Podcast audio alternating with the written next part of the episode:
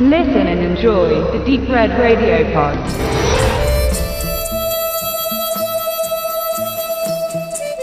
Im Zuge von Quentin Tarantinos Tribut an den Italo-Western Django Unchained brachte das deutsche Label Koch Media eine Kollektion auf den Markt, die Tarantinos Lieblingsfilme dieses Genres beinhaltete. Angefeuert durch seinen zweiten Ausflug in den amerikanischen Westmythos mit Hateful Eight wurde das Angebot der Unchained Western Edition erweitert. Eine Liste von insgesamt 20 Titeln hatte der amerikanische Filmemacher in der SWBD der Spaghetti Western Database veröffentlicht. Mit dabei ist Prega il morto e ammazza il vivo, was so viel bedeutet wie töte die Lebenden und bete für die Toten.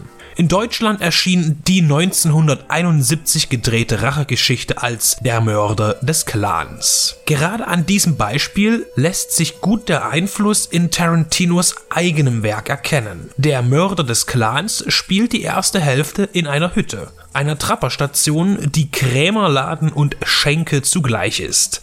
Dort treffen die Mitglieder der Hogan-Bande aufeinander, um nach einem Raubüberfall auf die gestohlene Beute zu warten, die von der Freundin des Oberhauptes, Dan Hogan, zu diesem Treffpunkt gebracht werden soll. In dem rustikalen Etablissement taucht zusätzlich noch der mysteriöse Einzelgänger John Webb auf, der einen Anteil am gestohlenen Gold erpresst. Womit und weshalb klärt sich stückweise auf und Dan ist gewillt, das freche Auftreten zu gewähren und es für seine Zwecke auszunutzen. Es werden auch Geiseln genommen von unbeteiligten Reisenden. Zusammen mit diesen bilden die Ungleichen eine Karawane in Richtung mexikanischer Grenze. Eine beschwerliche Reise, verfolgt von Rangern und dem Verdacht, dass ein Spitzel in den eigenen Reihen steckt, mal abgesehen vom rätselhaften John Webb. Die Ausgangssituation in der Berghütte und die wild durchgewürfelten Figuren mit verschiedenen Geheimnissen und Motivationen erinnern schon stark an Tarantinos Hateful Eight. Und man kann erahnen, dass er diesen Italo-Streifen mit im Gedächtnis hatte, als er sein Drehbuch mehr als 40 Jahre später zu Papier brachte. Wie in vielen Filmen dieser Art geht es um Rache und Gold. Der deutsche Titel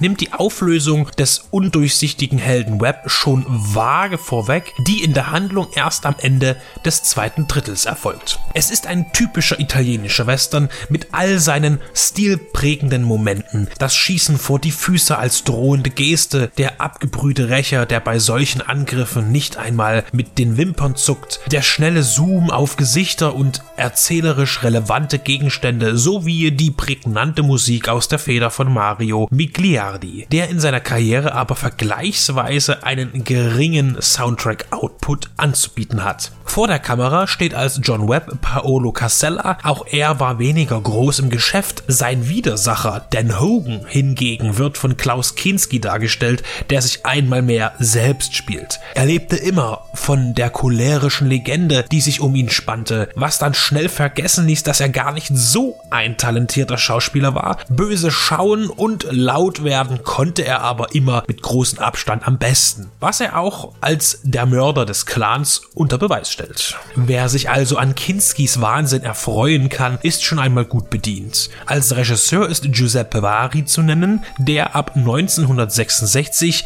nach ein paar Dramen und Historienfilmen eine ganze Welle von Western inszenierte, wie üblich mit amerikanisch klingenden Namen als Pseudonym Joseph Warren.